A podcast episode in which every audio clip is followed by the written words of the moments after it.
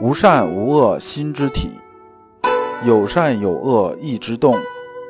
知善知恶是良知，为善去恶是格物。各位同道，大家好，我是老刘刘长志。您现在在收听的是由老刘播讲的《传习录》通俗讲解。老刘说心学，带您领悟心学入世的智慧。各位同道，大家好。今天我们继续讲《传习录》，今天的题目是儒道之经的不同，就是说儒家也讲经，道家也讲经。儒家讲的是经一，道家讲的是精气神。那么这两个经字啊，是不是一样的呢？我们在这一讲把它讲一下。我们呢还是带着问题啊来听这一讲。问题啊有两个：一。理和气的关系是什么？二，精气神的本质是什么？我们呢看原文幺五二，来书云：“前日精医之论，即作圣之功否？”这个意思是说呢，我们之前讲啊，精一啊这个说法啊，是不是啊做圣贤的功夫？那么这经一呢是从哪儿来的？是从十六字心法来的。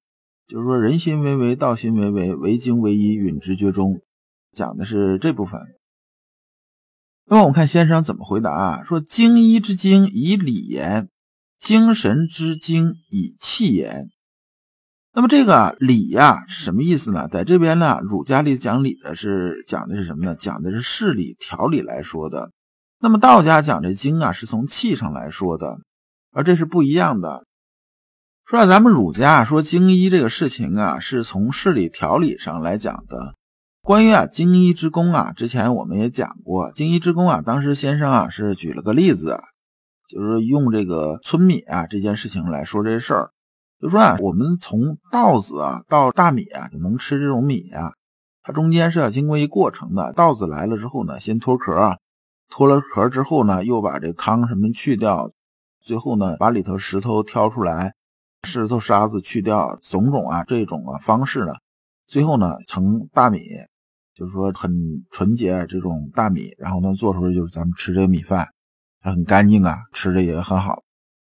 那么这里边呢，一啊指的是啊，最后就出来这个米，这精呢就是说啊，中间这个过程啊，就是从稻子啊到大米中间这所有加工工序。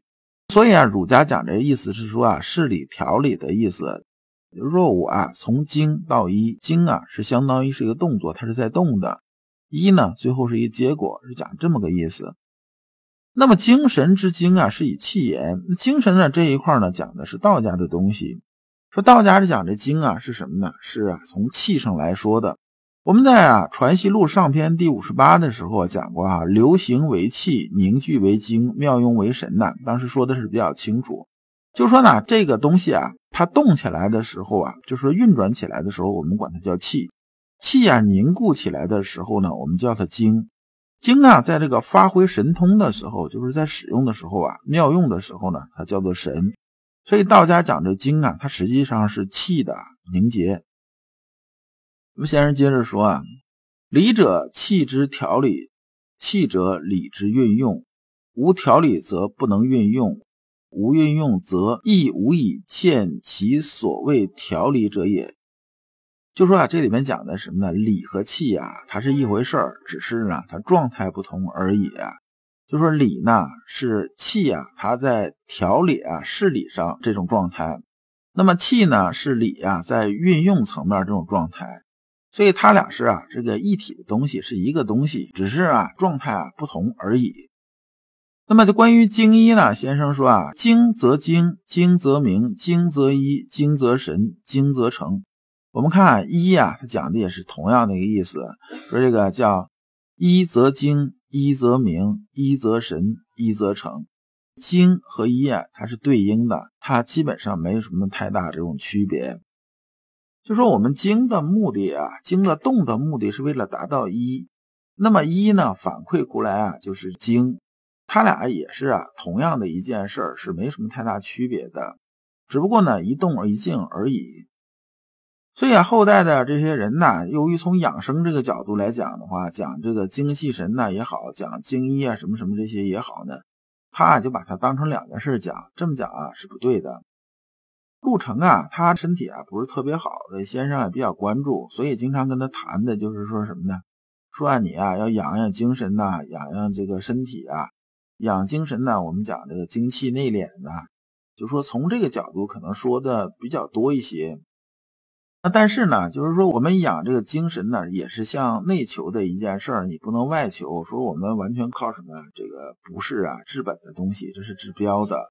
那么治本呢是什么呢？是说啊，我们的心性啊修好，修好了这时候啊，很直接的一个好处呢，就是啊，我们啊就能避免啊身体被七情所伤。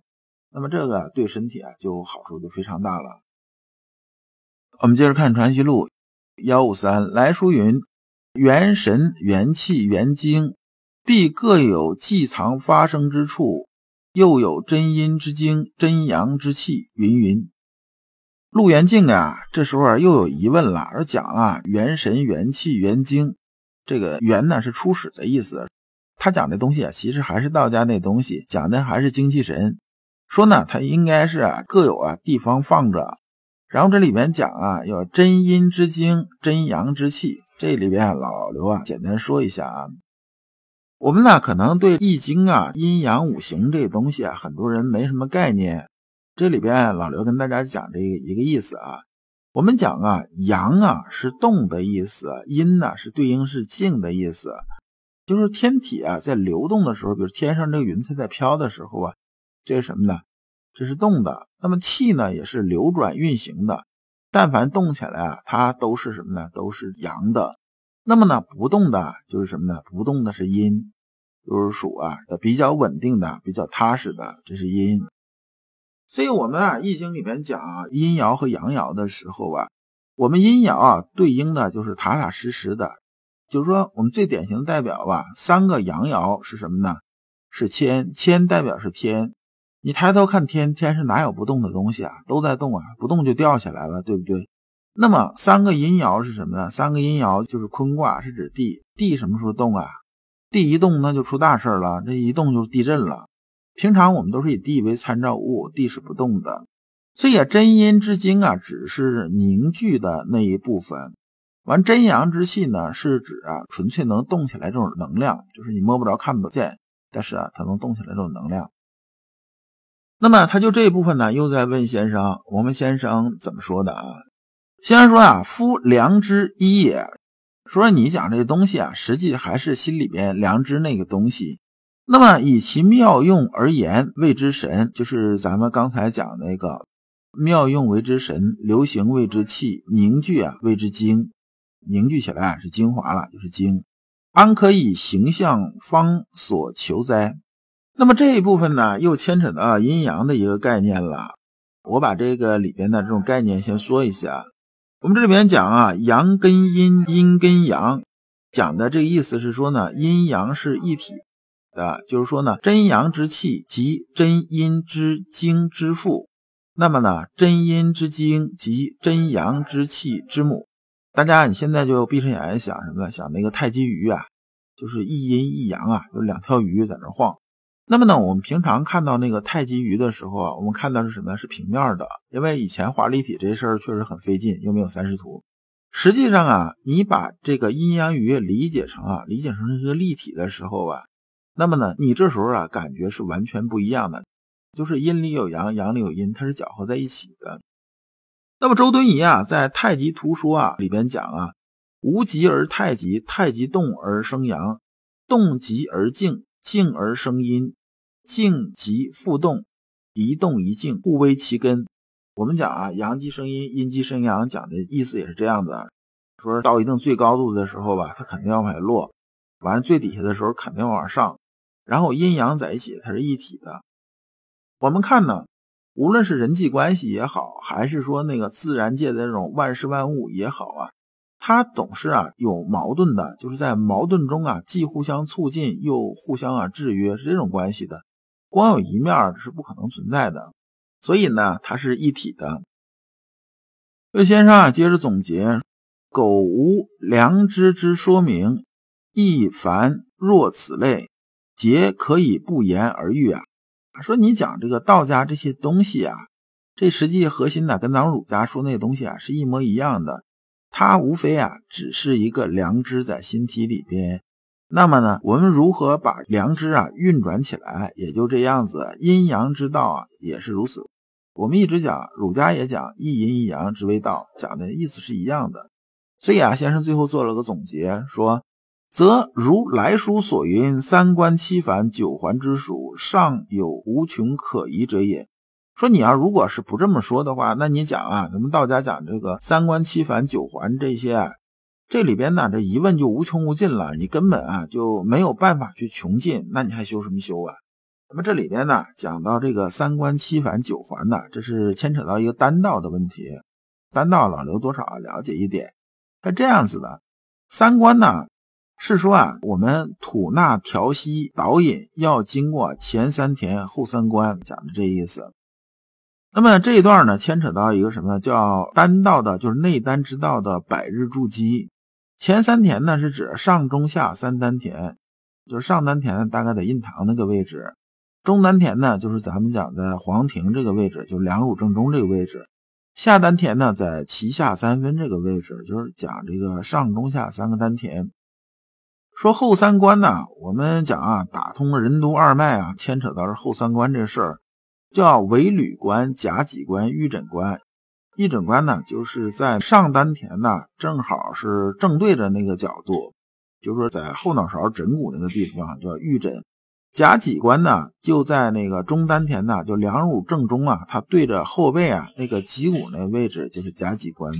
尾闾关呢，对着是丹田呢，正好是后边，也是在尾椎骨啊大概那个位置。这个有兴趣的你自己查一下书就可以了。最难打通的就是后三关，只要打通了，就说属于任督二脉完全打通，这个人呢就怎么样怎么样怎么样了就可以了。那么七反九环呢，讲的也是道教修炼这种术语。按照这个内丹这种说法呀，外丹呢老刘也不熟，只能说内丹吧。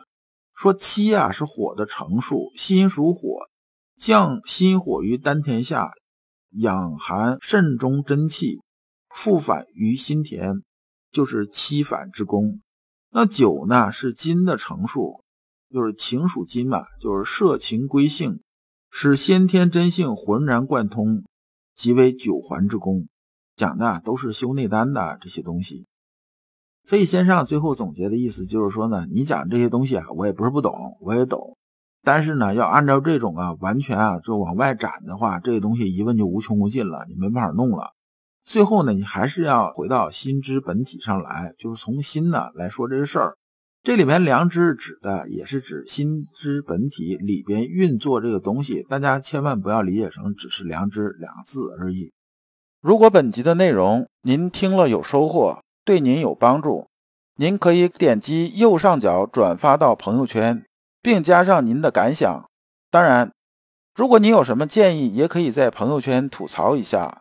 并且艾特老刘，那么这一讲啊就讲完了。下一讲我们讲良知的实相是真知。感谢诸君。